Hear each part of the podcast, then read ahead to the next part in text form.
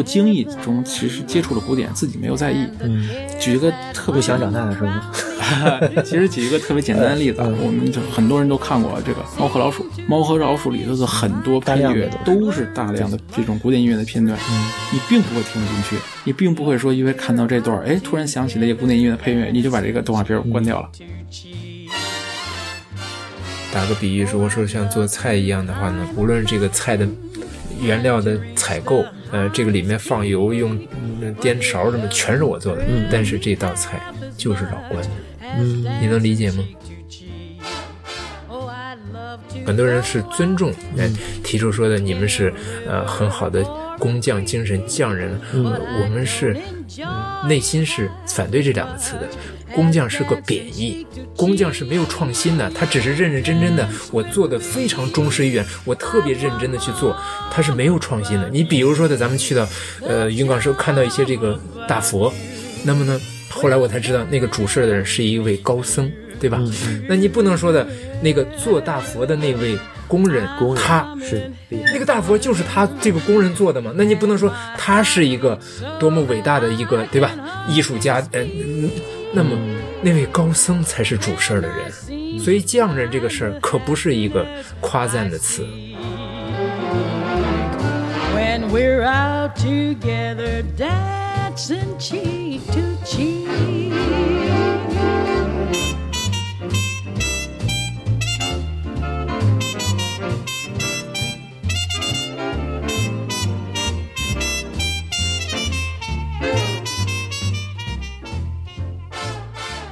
OK，各位听众，大家好，我是声波飞行员的孟获。今天我来到了北师大南门对面的京师大厦，呃，京师科技大厦，对吧？这儿叫对，啊，京师科技大厦的地下三层。哎呀，这真冷。本来今儿出门我都短袖了，周公刚才接我时候还是短袖。那剧透了啊，今天是银声音响。听这个名字，可能各位还没有这个直观认识，但是说起一个牌子，可能大家就都知道了，就是 Music Wizard，音乐精灵是吧？音对，其实 Wizard 更多是巫师，音乐巫师叫，也挺有意思的啊。好，Music Wizard 的工程师是周静老师，嗯，今天做客我们，跟大家打个招呼，周老师。嗯，大家好，我是周静。嗯，然后旁边这位是周老师的员工是吧？啊，对，那我的同事。对，来介绍一下你自己。哎，大家好，我是小浩。小浩老师，嗯，今天我们三个来为大家在这个银声音响的库房里录这期节目，我还真是第一次进这个。应该是音响厂家的库房啊！嗯，你刚把烙铁放下，什么感觉？呃，可能开着烙铁还暖和一点，现在是确实有点冷了。谢谢你把这个暖气让给我，放我旁边了。银声音响是现在相关的品牌大概有几个？呃，主要就是音乐精灵，嗯，音乐精灵这一个。现在就是主要还是 Music Wizard 作为你这儿主要的产品品牌。对对对。呃，那您之前介绍的观世音响呢？您现在是接过它？我记得您在视频里介绍过，您现在是负责人是是吧？呃，不不不，就是观世音响，那是它是呃关乃馨从八九年就开始做了，嗯、是一个很老的电子管的功放的厂家。呃，他现在有一些机型嗯不再做了，但是呢，我当年。九零年就在他那里买了机器，就印象很深。我觉得这是一个很有代表性的中国一个小品牌，很有很有个性的一个胆机小品牌。嗯、所以我接手过来是希望让它延续。刚才说那个胆机功放是之后也会商品化的是吧？是是是，就是要商品化。嗯、就是第一个商品化的就是 K 六，嗯，其实是它第一个产品，第一个产品合并机，合并机，嗯。这是一个我听了就比较想买的东西，但但是价格还不错，但是、嗯、还是偏高一点啊。我觉得作为作为这个价位的合并机，应该还声音还挺让我震惊的。但是想买它就得玩箱子了，就等以后再说。小浩老师是刚把烙铁放下，然后之前是在焊现在 Music Wizard 的应该说话题产品吧，THP 零。嗯，话题产品怎么说？应该是我们热销的产品吧。嗯嗯。刚才给我们介绍了一下大概销量，现在再说一下呗。嗯，呃，零从我们正式发售出货开始吧，到现在应该已经超出一百台了吧？嗯，你对国内的业界应该稍比我了解很多啊，就是超出一百台、一百多台这个 level，大概在国内的这种小一体机里边算是什么等级？应该算是销量比较好。说实话，这个我们没做过试调，没有做过试调，只是我们觉得像我们这样的一个品牌初创吧，也不算时间太长，不算初创了吧？嗯，应该也还好吧，反正还是很年轻。嗯，一百多台销量，应该对我们来说不能说满意吧，至少我们觉得是一个很有很有发展的一个起步吧。嗯，THP 零算起步嘛，应该是你至少第五六个产品了吧？这个，呃。第五六对这个肯定是前期还有吧，包括我们更高端的 THP 幺三，还有之前的 T 十 P 二零，其实是我们针对就是比较桌面用户对入门级的用户的推出的一款产品，所以它怎么说，我们是觉得未来销售可能还是可期的。嗯，我觉得它特别能作为一个 Ear Max 那个小胆机的替代品，但是我刚才听了一下，其实声音走向是很不一样的。嗯嗯，跟那种比较相对。传统的比较柔化的胆机啊，就是有胆机的样子，但是没有胆机的那种特别明确的味道。嗯，这是周公一向的设计理念是吧？算是，嗯，算是吧。也可能是我个人的一个偏好吧。就是你为什么选择这种取向呢？觉得胆机的传统胆机的味道那种很柔化的东西是一种失真吗？还是怎么样？嗯。我举个例子吧，就是我说过这个例子，就是说高文这家公司，大家比较认可的，好贵。高文这家，哎，对吧？而且它是一个高端的，一些老烧在玩的。呃，他提过，他呃，在很久以前，那估计就是一二十年前嘛，做过一台三百 B 的胆机。嗯嗯，呃，三百 B 胆机，他说的，做完这台胆机以后，我就决定不再做胆机了。首先，我们我觉得。这家公司呢的实力呢，不太可能说那台三百 B 做的很糟糕。嗯，那么他这样的选择呢，也就是意味着他认为这个这种三百 B 的胆机染色太重了，这样会造成呢，你播放不同类型的音乐呢，也许放一首人声非常甜美，但是呢，放某些音乐呢就有局限性，对，有局限性，有局限性，这样是偏有点偏科的。所以高恩是不太认可这种。那么呢，我其实早期的话，从官史出来以后，也做过一些这个胆机，就是呃偏那个柔和的，偏柔和的。但是之后呢，听过几款，一个是高温，一个就是还有一个叫美国的珍妮西施，这两款呃是音箱，是音箱。但是我其实我不管做什么产品，其实我做的是声音，对吧？那么呢，我想追求的一个声音风格。那么呢，这个呃，在这之前呢，比如说我喜欢三维啦，听了，还包括我做了一些柔化的，过多柔化的。但听完真尼西施，听完高文，给我的感觉是这样的声音呢，没有修饰，没有过多的修饰，但是呢，非常打动人，而且就是更它适合不同的类型的音乐都可以有很好的表现。所以这个呢，成为至少。也许是我这一段时间，也许以后过多少年，也许我又变了，我又变了。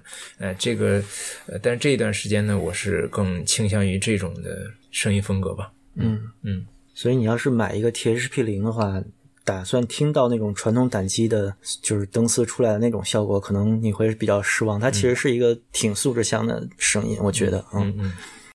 我比较好奇，小浩老师这边 THP 零卖了这么多台，他。带解码的卖的多还是纯耳放卖的多？呃，具体数字我没统计过啊，但是我个人感觉还是解码版的卖的更好。嗯，就觉得我要买应该也是会带解码，就觉得没有解码它可能不完全，不是完全体，至少它有一个灯亮不了嘛。啊啊，这个其实我个个人判断啊，因为我其实也想过为什么说解码版本卖的更好。呃，我个人判断就是很多呃，我们可能认为就是入门级的用户，他使用的前端音源可能更多的极限于，比如说就是笔记本电脑，对对吧？那如果通过 USB，它能接上呃 THP 零，直接插个耳机就能用，这样其实相对来说投入不会太高，嗯，然后获得效果呢也还是可以接受的。那对于入入门来说足够了，嗯。在各大音响展，或者是我们现在最常见的耳机聚会，其实现在大多数的领域是被耳塞和随身听厂家占据的。呃，反正我是从来没在展会上看到过 Music Wizard 的出现。这个 上海展稍微参加过啊，上海展参加过。去年的上海展，呃，还有去年的北京展，包括去年的广州展，其实我们都有参与的。嗯，广州展有吗？有的啊，在在什么地方可能错过了？嗯，就是广州国际音响展吧，那个是音响多一些，也有耳机。就银声音响这边整体的产能还是更偏向这个耳机用户是吧？就功放相对来说少一些。嗯，功放其实有四款的。刚才你听的 P 一百，那个是我们入门的晶体机。现在 K 六不算吧？它应该还没有开始正式生产。嗯，对，刚刚开始。就是其实那台是个样机，大概也就是最多一个月以后，嗯就会批量投入市场了。嗯，然后还有就是我之前一直常卖的那个 TP 幺三，二十五瓦的，今天没有听，那个没有没有成品了。还有就是我们推大号角的叫 TP 三三。是一个、呃直热单端的一个管子，嗯，感觉周公做的东西还是大量的是以电子管的产品为主，是吧？是是是，晶体机目前只有 P 一百这一款。啊，P 一百那个声音我还是挺惊讶的，就它不是一个实机的典型的那个声音，所以感觉周公是做胆机像实机，做实机像胆机的一个工程师。对，嗯嗯，P 一百那个耳放口真的，我很我很惊喜，推我的 HDR 五零非常非常好听，然后。八百也很好听，觉得周公还是一个做东西更偏向推森海的那么一个整体的声音框架。嗯，反正叉八八零都不好听。嗯嗯嗯，其实我不知道听众里有没有就是用过我们产品的。其实 P 一百推的肯定有，呃，推推的最好的耳机是七零幺啊，真的对 AKG 对，可以去试一下，效果确确实不错。嗯。我也比较惊讶，就是进了库房之后，发现这什么耳机都有。刚才看见墙上挂着。非常少见的 K 幺四零啊，也是我之前特别想买的那个，因为我是个人是个老 AKG 粉。嗯嗯。两位都说说自己最喜欢的，或者说最愿意把它当 benchmark 当标杆的耳机是什么？就是调教器材的时候，你最愿意拿什么去调它们？嗯，好。呃，其实我自己如果如果说是我不开发机器自己用的话，嗯，呃，一副六百我就觉得够了。H 六百，对，嗯嗯，我说实话，耳机听的不多，因为我觉得就是听多了箱子，再听耳机没什么感觉，所以我在家其实最常用的是这个飞机家的九五零零，SHP 九五零零，对，那个可以吗？可以啊，你拿什么驱动呢？就是就是 P 一百，P 一百啊，对，这还挺惊讶的。对，其实你像就像你刚才说，你说我们这里这么多耳机。嗯，基本上我们每个都听过，嗯嗯，每个听听过呢，就是就像咱们常说的，听多了也就审美疲劳，嗯，那反正在家就找一个能长时间戴的、很舒服的，那就就可以了。嗯，所以舒服最重要。对，嗯，刚才其实来这儿我听到的最好听的声音，还还真是最贵的，就是 T H B 十三驱动那个 Saswara，呃，那个那个细节听一下就。你你看，其实您刚才观察，其实我听那个就听了两分钟就摘了。嗯，我觉得不能多听，听完了 那个就真是听完了之后回家听自己器材就完蛋了的声音。但是可能整套驱动 s u s w a r a 的系统里面，我之前听 s u s w a r a 最多的是无 Audio 的一个分体的胆机去驱动的，具体型号忘了。但是我觉得 THP 十三，嗯，就起码是一个等级的吧，我觉得并不差。然后声音的细节非常丰富。像周公刚才说，平板耳机的驱动现在其实是一个比较难搞的事情嘛，就每个平板耳机的可能声音取向都不一样。嗯嗯，像这个作为您现在设计这种相对偏高端的耳机放大器的话，您是怎么考虑这个问题的？嗯嗯嗯，比如说，呃，设计这个幺三的时候，首先这个幺三这款。嗯，单耳放其实是下了很大功夫的，它的电路很特殊。嗯、看外观也知道下了很大功夫。呃，不光是外 外观是确实是很特别，但是它电路方面呢，主要是呃用的是纯甲类的。嗯，纯甲类的声音可以丰满一些、厚一些。呃，另外呢，就是呃虽然是纯甲类，但是推挽的。嗯，推挽的呢功率更足一些，但是最终推挽机器百市场上包括国外的产品的百分之九十的推挽产品是带反馈的。嗯嗯，呃，而这款机器是完全无反馈的，呃，所以就是这款机无反馈呢，造成它的声音就是原汁原味的把一些细节都能够再现出来。而加了反馈以后呢，会显得更清晰，但是会丢掉很多细微的音乐细节。这个在设计过程中是下了很大，但是呃，无反馈以后噪音的问题就相对很难解决。那这些无论从技术还是在调声上都下了很大的功夫。然后做做这款机的时候，我们就拿出呃找到很多的平板耳机。对吧？刚才你也 LCD 了，什么都都听了。呃，这些耳机呢，有些人嗯会问过我，对吧？比如说的，你做这款耳放对标的是什么？嗯，其实这个我的回答可能让大家有点失望。啥？我没有，没有，没有。为什么呢？比如说，比比如说刚才说的这几款平板耳机呢，那么我是不是非要针对某一款呢？呃，不一定，不一定。比如说，比如说幺二六六，我拿来试了。但是呢，嗯，这里头可能就是，虽然说是我刚才提到我的声音就是做的不那么呃胆味浓，希望它不太偏科，但同时呢，我也有我自己的偏好，也就是说的幺二六六那个那样的东西呢，分析力挺高，我并不太喜欢它的音乐性稍差。我虽然下了一些功夫呢，它最后的结果我不满意啊，那么有可能我就暂时放弃幺二六六。也许哪一天啊，也许哪一天突然我做了一款对幺二六六推动会非常好的，然后呢，比如说这个 LCD 这样的，呃，那么呢。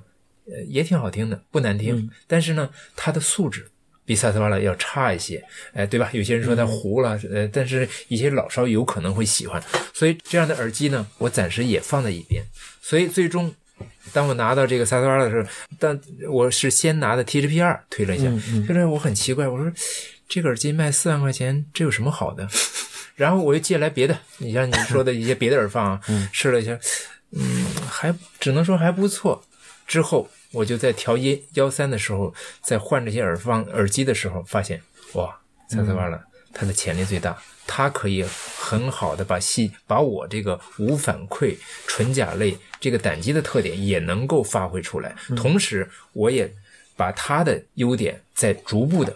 在调试过程中是一点点展现出来的。你现在听到的是觉得哦好像不错，但是在这过程中是一点点的展现出来。也许哦这个这一步加了做了无反馈以后细节丰富了，但是甲类把它逐步的调成甲类以后，声音的厚度也出来了。嗯，所以在这过程中呢是这样一个过程，而不是我就是设定一个做某一款耳机是这样。嗯，大致是这样一个研发过程吧。我一直好奇的就是 Music Wizard 的产品不多，但是你们的外观设计一直很独特。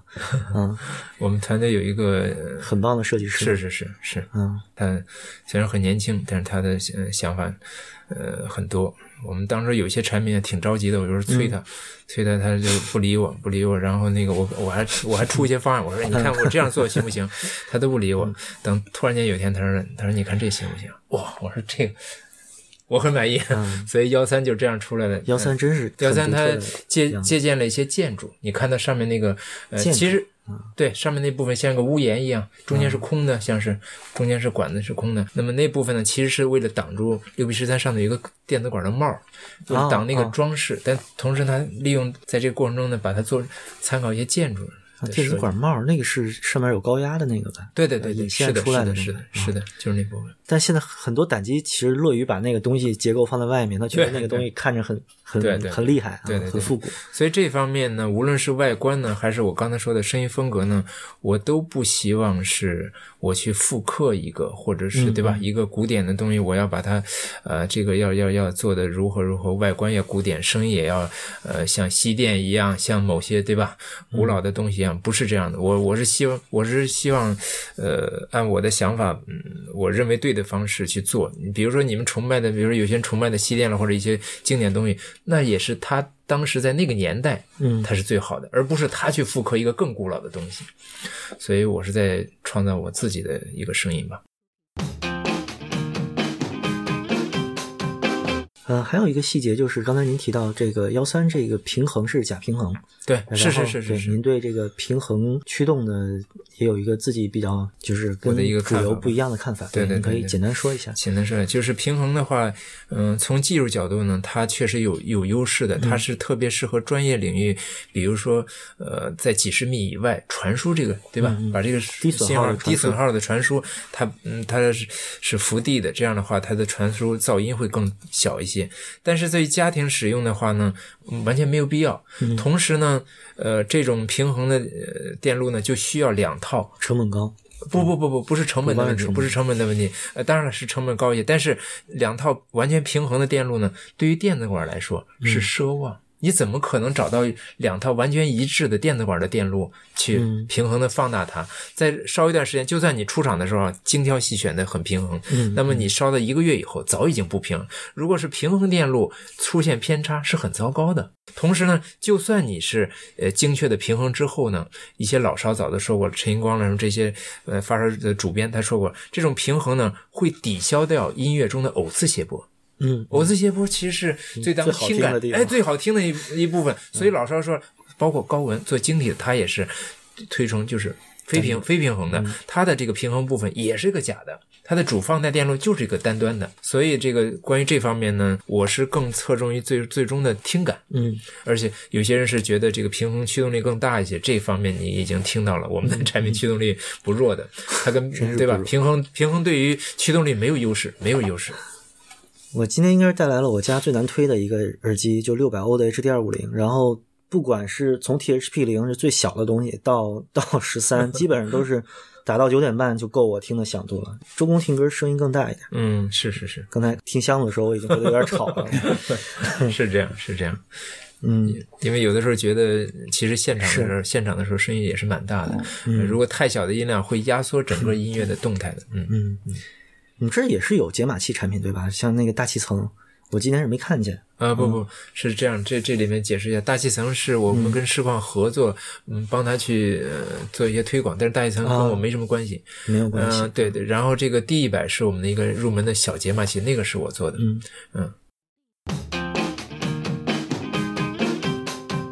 外边那个耳机你能聊吗？啊，那个可以，那个可以啊。啊，那个耳机。我们现在只能说是外观定了，但是模具已经开了，但是好像因为受疫情影响啊，那南方的那个生产好像不太顺利，所以可能还要等一段时间才能才能才能出成品。嗯，因为我们现在其实说实话，我们也没有见过成品。你觉得它大概定位是什么样的？定位应该怎么说？就是中端偏偏上吧。应该不会是，可能和不会是入门级的，反正三四千安南大那种的是差不多是一个啊，差不多应该是差不多的。对，因为说实话，我们没有最定最后的这个成品的外观，就是材质，所以现在你要说最终的定价，这个还还估计不出来。嗯，我听了一下，它这还是很 prototype，就比较。原始的声音，觉得应该还是没有调出一个理想的样子吧。现在啊，对，其实说实话，这个耳机，呃，我们之前也试过，包括腔体的这个大小、厚度，包括耳罩的薄厚，甚至说那个隔音棉的这个材质，都会对声音有很大的影响。嗯，所以这个可能要说，嗯，按照周公的意思来调的话，可能还需要就是多再多尝试一下。嗯，啊，这个可是肯定是要再尝试的。我还挺惊讶，你们也做耳机了，这个等于产业链上面现在模拟部分都占了啊。呃，怎么说呢？耳机肯定是要有。你说我们一直在自己做耳放，但是没有自己配套的耳机，嗯，我不敢说是，就是这很正常啊。对，不是，关键是我们自己的耳机如果配我们自己的耳放，是不是也可以说两者兼兼优，能发挥出最大的这个优势？嗯，对吧？因为毕竟是这种所谓的西装套嘛。这产品是你负责还是周工负责？啊，耳机目前我们还没有拿到成品，所以不好说最后去谁去负责这个这个事情，因为现在还没有完全定型。它这个方案你们参与度大概有多深？因为我知道，其实平板耳机现在是一个很成熟的，就 ODM、OEM 已经很成熟化了。你可以去一个厂家直接拿一个东西调调，打上 logo 就是你的。比如说之前某些。就宝龙的那个耳机嘛，B O 那个可以说它衍生出来的产品应该有四五家吧。嗯，我们这个耳机应该说是先选的单元，觉得这个单元素质啊各方面还是不错的。嗯，仅此而已，剩下的全都是原创的。嗯啊，所以就是周期会很长，因为毕竟从外观的设计啊、腔体啊、调音啊等等等等啊，包括像的那个这些后期的一些设计上的优化，嗯，那可能都是要一点点去来的。对它有什么期许？期许，呃，说实话，我本身听耳机不是很多嗯啊，但是期许来说，我希望它最起码能延续说周公一直呃打造自己的声音风格吧。不能不能说是模仿谁或者什么，我们希望有自己的特色。正好周公没在，他的声音风格是啥样的？你总结一下。呃，我不不敢，我不敢去总结啊。这我其实我到现在来说，我不敢去总结。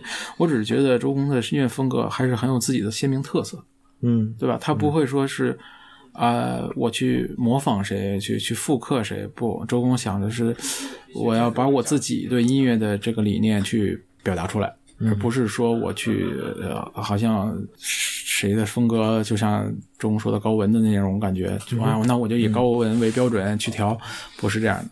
甚至说，也不是说，呃，别人说，哎呀，你这个声音不好啊，然后就去改变，不是的。周公还还是有很有自己的坚持的。嗯，你你你比周公年轻不少。你觉得你就是你有没有这种感觉，就是年轻人的听音的这种取向跟上一辈不一样的感觉？呃，我也算是个中年人吧，说说年轻也也够不着边儿了。我只是感觉我接触过的一些烧友，就是各种年龄层次都有，确实在听音上有比较大的比较大的变化。比较大的变化。嗯、这一点确实是。但是怎么说呢？呃，我倒是觉得这很正常，因为每个人的听音的观嗯不同，这是很正常的。就像千人千面嘛，这是很正常。嗯所以呢，呃，一款产品，嗯，也不可能说让所有人所有人满意。呃，这句话其实也是周公呃经常说的，对吧？嗯，但我们只能说把我们自己这个音乐理念传达出去之后，哎，那能认可我们这个理念的人嗯啊，那他肯定会觉得很好。嗯那不认可的话，那这个说实话，我们也没有办法。呃，小吴之前其实特别乐于啊喷纸片人音乐，就是 A C G 二次元音乐，但他最近改了。最近你看他视频了吗？没有，这个 我我我是因为要来，我还特地补了补课。就他现在啊，这个东西听个 A C G 还是不错的，可能还会说一些这种东西。就你觉得现在，比如九零后、九五后，包括我们稍有嗯录嘉宾、录音的嘉宾，最年轻可能九八年、九九年的啊，哇，你怎么不这个不意外，以后马上零零后都要步入社会了。是啊是啊对，零零后都二十岁了，对呀，你想想，所以像我这种中年大叔，可能 他们会觉得呃有代沟啊。你觉得听现在现在器材，你觉得跟就你们这个相对旧派一点的听音观，你觉得最大的差别在哪儿？哎，也不能说是旧派听音观吧，这可能是我个人的这个听音观吧。我我只觉得现代的这个年轻人，一些年轻人喜欢听音观，就是第一是高音一定要亮嗯啊，解析一定要高，这样可能会听到很多细节啊，包括节奏快啊，或者等等的吧。但是我我不知道他们啊、呃这个感受可能因人而异吧。我是觉得这样的这种声音走向，对于我来说，我个人来说，听时间长了接受不了，接受不了。太累了。但你那个九五零零就是一个挺新派的耳机，我觉得。呃，九五零零怎么说呢？就是你要说拿它去听音乐嘛，也不是不不行。其实我更多时候拿九五零零是玩游戏呃是看视频、看电影看电影和剪嗯剪视频用。啊，啊，工作上多多一点。呃，选九五零零其实最大的原原原因，舒服对，就是它很轻，轻戴起来很舒服。你长时间戴，戴几个小时没有问题。它那不算轻，你 AKG 好多比它舒服。嗯，对，剪视频，所以你现在是不是这边的新媒体宣传是你来做？呃，我和另外一个同事，我们两个都是都是兼顾，因为就是、呃谁有时间谁来做。呃，对，比如说现在这个 THP 零的订单比较多，那这个我我就顾不上，那就是另外一个同事来。啊小吴他在的时候，其实你们这儿视频产量是非常大的，对吧？你就你啊当时、当时是不是后期也都是你来做？呃，有一些吧，我只能说有一些。嗯。呃，其实我参与的，当时参与的不是特别多。嗯，啊、有一些是是还是是确实是我来剪的。他当时说他二零一九年总结那个，然后当时感觉他特别像把自己打造成乔布斯，然后乔布斯被苹果开了一次嘛，那个感觉，哦嗯，就他这个人特别擅长这种话题性的捕捉，就他会他会知道说什么话能激起最大的反应。我他不管批批驳什么、批判什么啊之类的，他都很直接。然后，但其实这种直接带来的一个效果就是，就这种言论会比较容易遭人反感，因为它没有细节。就是我们现在在音频节目里面，我们可以聊得很透，比如说我们的理念是什么样子的，喜欢的音乐是什么样子的，然后就这些东西我们可以说的很细，但是视频可能就是一个五六分钟的东西，嗯对吧？它可能更多的啊，这个就是垃圾，嗯，你这个跟这个怎么比啊？就这种东西，你听音乐的东西还是有一定的怎么说下沉性的吧？你要静下心来去理解音乐，它之前那种比较快餐或者比较极端的表达，可能跟跟这种品牌理念还是比较不一样的，我是觉得。呃，怎么说呢？说这个快餐文化，现在这是一个不争的事实嘛。你说现在有多少人说能静下心来去看一篇，比如说一千字的文章？我估计很多人可能看个开头，然后唰唰唰就翻过去了。公众号嘛，啊，对，这个就是这种现象，现在是就是不能说很正常，但是这已经成了大势所趋。嗯，就像很多人都说嘛，说现在人都很浮躁，嗯就没有办法去静下心来去认真去做好一件事，或者说去做点什么。这个我倒是觉得，可能随着年龄的增长，慢慢的会有一些变化。嗯呃，这个其实怎么说，就是像我这个进不惑的人，就是 对这一点来看，确实深有体会。嗯谁没年轻过？我也年轻过，对吧？年轻时候追求刺激、快速，对对吧？那些快餐文化享受，呃，就是有时候会忽略过程，直接要结果嗯啊，这个都很正常。但是等到一定年龄沉积之后，你会发现，其实有时候过程比结果更重要啊。这是我个人的理解啊，不在不不一定呃，就是没有对错之分嘛。嗯就是很多时候，就像我们从事这个音乐这个行业来说，嗯，你听的是音乐，嗯对吧？你听的是音乐，嗯，但是又不能缺少器材。但是呃，很多时候现在人去玩这个音乐，玩 HiFi 也好，是去烧器材而忽略音乐，相当于是音乐成为了器材的附庸的哎附庸品。嗯但是在我看来，这个器材其实应该是音乐的载体，嗯对吧？你真正欣赏的是音乐，而不是器材。只是说这个器材回放出的音乐能让你满意，但是其实真正能打动你的是音乐本身。那是肯定的，嗯对，这就像说，呃，很多人说这个，像像我说的，说这个听古典，我听不进去啊，这个什么就是觉得很很吵，或者说听听睡着了。我倒是觉得，如果说你下定决心，说我今天就用半个小时坐在这儿，把这首古典的曲子听完。嗯可以很多人去尝试一下，你在在你之前可能不能接受的这个古典，你去真的去下定决心去接受一下，就就拿十五分钟或者二十分钟，你去把这整首听完，你可以去试一试嘛，对不对？那你既然对我这种不怎么听古典的，你可以推荐一个乐段让我拿拿来试吗？呃，其实这个我 我之前嗯。呃也跟这个周公说过，我说很时候我们接受古典音乐其实很多，在平时也很多，嗯甚至很多人可能不经意中其实接触了古典，自己没有在意。嗯，举一个特别不想长大的是吗？其实举一个特别简单的例子啊，嗯我们就很多人都看过这个《猫和老鼠》，《猫和老鼠》里头的很多配乐都是大量的这种古典音乐的片段，嗯你并不会听不进去，你并不会说因为看到这段，哎，突然想起了一个古典音乐的配乐，你就把这个动画片关掉了，对吗？是，对吧？所以你就想象一下，你可以去找一个耳熟能详的这种这种怎么说这种古典音乐去去听，比如说最简单的就是《蓝色多瑙河》。嗯对吧？很耳熟能详，很多，你去听一听，对吧？包括像那个拉德斯基进行曲，嗯你去把它完整听完。我觉得这两首曲子很多人都应该去听过吧？嗯那你去听一听完整的，我觉得也算是说你去尝试吧。如果你都没有去尝试，我觉得你不能说下结论说你能不能接受。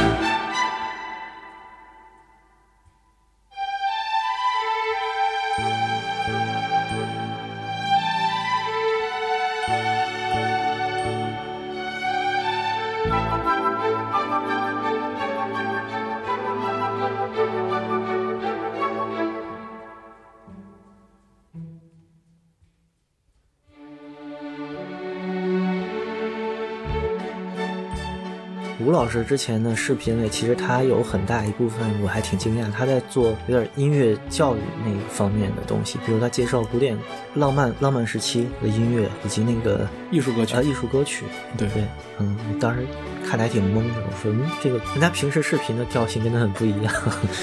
呃，这一点其实我倒是，嗯，之前就跟小吴说过，我说这个关于音乐这种普及的东西非常好，是啊，是非常非常好的，这个应该是坚持做下去。嗯。嗯呃，但是有一点就是怎么说不太足的地方，就是就像你说的，可能哎呦抽出这一这一章节来听，我听不懂，嗯嗯、可能它不够不够完整，或者说不够循序渐进吧。嗯。嗯，这个如果是从最基础去去讲，可能会更好一点，就是成为系列的这种讲解，因为毕竟每个人的起点是不一样的。嗯，觉得小博应该不会听我们节目。啊如果让你来说，觉得让你评价一前同事还是挺奇怪的，就是他的他的做法里面有你不认可的地方，这个话题还真不能说，不说，就真不能不说啊。对。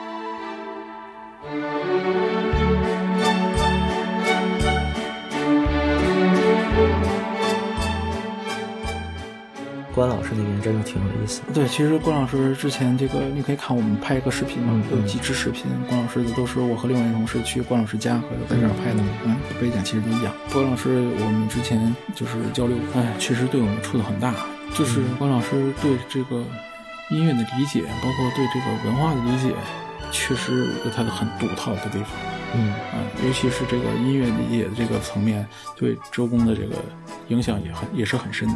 嗯呃，怎么说？就是就是我一开始也认为这个关老是这个懂技术，要不然这个关氏这些胆机的这种风格为什么会这么鲜明和独特？嗯，后来周公跟我介绍说，关老是真的不懂技术。那不懂技术还能做出来那个？哎，对，这个其实就是一个，就是当时也令我很意外的地方。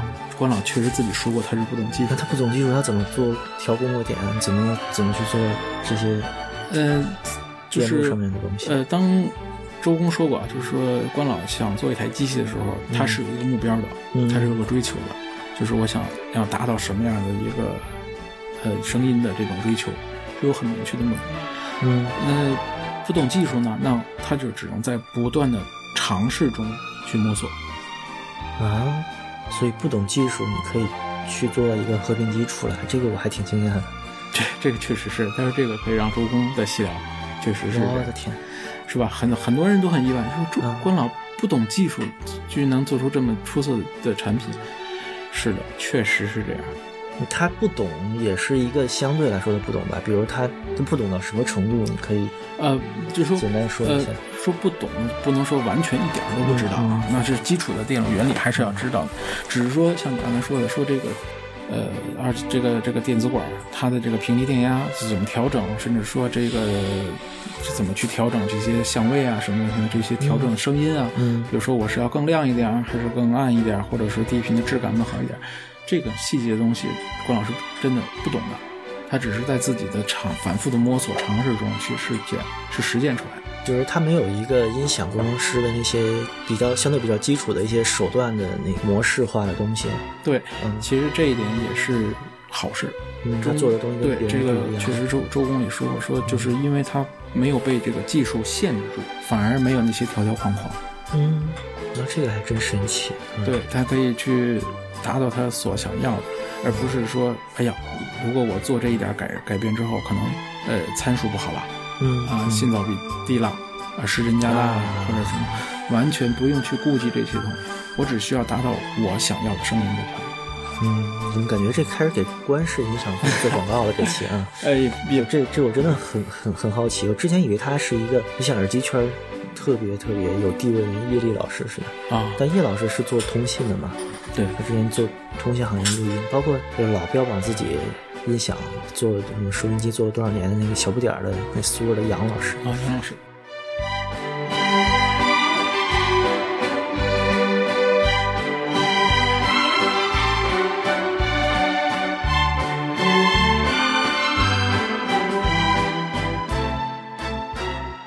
刚才我们又说到了关氏，就是说，看这个老关不懂技术，但是却能做出这么好的东西，这很正常，很正常，极正常。您觉得技术其实会限制这种对音乐的理解或者怎么样的吗？对对是，嗯。是，嗯，反正我了解的，比如说马克莱文森，啊，比如说高文，马克，嗯。嗯，高文的老板，嗯，他们开玩笑说他他稍微有点瘸，他说 那个瘸子，那瘸子是很尊重，大家都很知道那个，呃，高文的老板，他们不懂技术，但老板不懂技术正常，但关老师他是一个设计师啊，就是对，啊，没错，呃，这里面呢，包括我跟小二聊，我也提到，技术真的不是最最重要的。因为现在，比如说纯从纯从技术讲啊，呃，音响是属于低频电路，而且模拟的低频电路、这部分啊，比手机、比嗯收音机的高频部分都要简单的多。这方面，如果说找一个这方面精通的工程师，特别容易。特别容易的事情，哎，可可能比我要做的好得多，但是这里面呢，最大的问题是我我提了几次，音响呢不是一个普通电器，嗯。它是用来欣赏的，它需要一些呃设计者对声音的理解，对自己这个产品风格的理解。那么这里面呢，所以像马克莱文森这个，他一直有一个技术人员跟着他，呃，很多人都不知道那个是、那个是技术人员是叫什么，当然是叫江阔，而且这个人他自己又自己开发，呃嗯，又又重新。独立山头做一个品牌的话，呃，大家也认可那个品牌是还是不如马克的，哎，包括 Cello，呃，他后来的品牌叫 Cello，那个设计师也都不如原本的这个设计的。那也就是说的，这个主事儿人、主事的这个人的对声音的理解是直接，咱不说他，嗯对吧？呃，就是他的他对这个声音的风格影响是最最重要的，最最重要的。我就举一个例子，就是我当初跟这个老关我们合作过，开发过。这个这个 K 六是属于我，我重新让它复产，嗯呃，基本上都是它原本的这个电路是呃这个结构，而这个音箱呢，做过一款 KSP 这个音箱，这个音箱呢是完全由我来设计，因为老关确实不太懂，他几十几次提到，他说我不太懂技术，嗯他跟我讲的就是，呃，现在正统的英国生几乎越来越少了。哎，所以你像去年的话，我帮一个朋友推荐，我说的啊，KEF 那是正统的英国声，呃，让他买了一个音箱，呃，我被骂的够呛，就他就觉得这个你你骗我，你这个你说是英国声，嗯能这么难听吗？所以就是说的这个老关就说的，那么正这种他认为的英正正统的英国声呢，逐渐的越来越少，那么咱们能不能做一款这样的这样的音箱？呃，所以在这个过程中呢。嗯，他只是提出这样一个，对吧？一个这个声音风格。那么呢，无论从材料的选择，还是呃箱体的结构设计，包括最后的组装生产，所有所有都是来我来完成的。嗯那么呢，我后来开玩笑说，我说呢，这个东西呢，如果打个比喻，如果说像做菜一样的话呢，无论这个菜的原料的采购，呃，这个里面放油用嗯颠勺什么，全是我做的。嗯但是这道菜就是老关的，嗯，你能理解吗？这东西就是音响，我觉得还是技术和艺术的结合的这么一个东西。，当然了，但是我没想到您这边能把技术放的那么低，而把艺术真的抬到就是真正的决定性的这就是我个人的看法，真的，我不怕别不怕别人骂我反对。嗯这个是决定性的，决定性的就是主事儿的人，这个是真的是决定性的，而技术真的不是决定性的。当然了，我这些年所做，我几次视频提到，我是在努力做什么。就比如说老关提出这些以后，可不是谁都能达的。嗯比如我刚才说的了，高级工程师多的是，但是老关跟我说的是什么呢？比如说他给我让我做一台晶体机，我帮他开发过晶体机，他的所有晶体机都是我做的。那么呢，他说的，你看这个，我简单搭了一个电路，他说的，你看这就是典型的晶体机的声音，很不喜欢。你看这又干又硬，他说的。你最好那个地方像奶油一样，然后那个地方呢，稍微的这些形容词，如果你交给一个高级工程师，他怎么实现，对吧？就是咱们，你比如你刚才听到我的这个耳放，你是说的对吧？包括我刚才让你看另外一款耳放，你没有听，那么你觉得哎 P 一百会比它强一些？那么这种主要是听感的，对吧？我可以告诉你，我这款你觉得好的这个 P 一百的这个指标呢，要比那一款差太多了，啊，技术指标差太多。是吗？技术指标差很多，你要到时候你对比一下就知道了。那么呢，就是，所以我研究的大量的是什么呢？我是在研究技术，嗯但是我研究的是技术怎么样和听感来挂钩。嗯，对吧？而不是说的有些人一味的说的，哎呀，高文那个 CD 机就是拿先锋 CD 机改的。他就是一个骗子，哇，这个认识太浅薄了，太浅薄了。所以就是说的，我们的看法是，比如说的，咱们哎看到某一款，比如说呃英国贵族的这个音箱 Tablet 这个小音箱了，大家是公认的一个小音箱的经典啊。那么呢，如果你就打开以后一看，啊，里头空空如也啊，是不是？不是这么简单的，他在背后付出了很多对声音的认识和理解，所以这些方面呢，不能说从表面上指标了，或者说是呃材料的成本来看的，呃，所以就是说的，真的是最终的结果，设计者对他的这个声音的把握，这是才是最最重要的，最重要的。嗯，这方面呢，我又举一个例子，那天跟一个朋友聊起紫砂壶这个，但是我不太懂啊，随便聊。呃，他说的这个呢，我就举一个例子，他就说他说。我去宜兴了，我知道了，有些紫砂壶呢，就是他徒弟做的，就是他徒弟做的。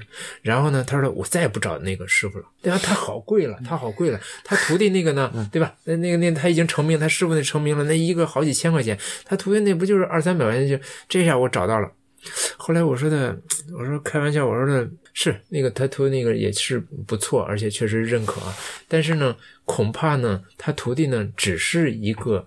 呃，匠人对吧？嗯，呃，也许他师傅在旁边跟他说：“哎，那个壶嘴呢？哎，往上挑一点点，这个肚子呢稍微大一点点，这个一点点的指点是决定最后风格的，嗯，和这个气质的。所以说呢，呃，我跟老关的我们的看法，比如说你，哎，对吧？很多人是尊重，哎，提出说的你们是呃很好的工匠精神匠人，嗯，我们是内心是反对这两个词的。工匠是个贬义，工匠是没有创新的，他只是认认真真的，我做的非常忠实于原我特别认真的去做，他是没有创新的。你比如说的，咱们去到，呃，云冈时候看到一些这个大佛，那么呢，后来我才知道那个主事的人是一位高僧，对吧？那你不能说的，那个做大佛的那位工人，他是那个大佛就是他这个工人做的嘛？那你不能说他是一个多么伟大的一个，对吧？艺术家，呃，那么那位高僧才是主事儿的人，所以匠人这个事儿可不是一个夸赞的词。所以你认为，其实匠人就是一个工具？马克·利文森身边的那位工程师，就那种。是，嗯，是。当然了，当然了。如果说匠人呢，那那那我我也可以谦虚的说，我我其实也是从慢慢从匠人想往那方面走啊，就是想有自己的风格。你也先要懂技术，对吧？我也帮着老关呃当了一段匠人，就是去去帮他去做开发一些产品。但是现在的话，我是。每一步，包括你看到我的幺三的每一步，我要得到细节的是怎么样实现的？我要得到厚度是怎么实现的？我要得到甜美的音色是怎么实现的？等等这些呢，我在慢慢的实现，并且按照自己的风格。但是呢，这个实现的这个手段，对吧？这些个呃方式并不太重要，而是脑子里必须有一个明确的我想要的一个声音，这才是最最重要的。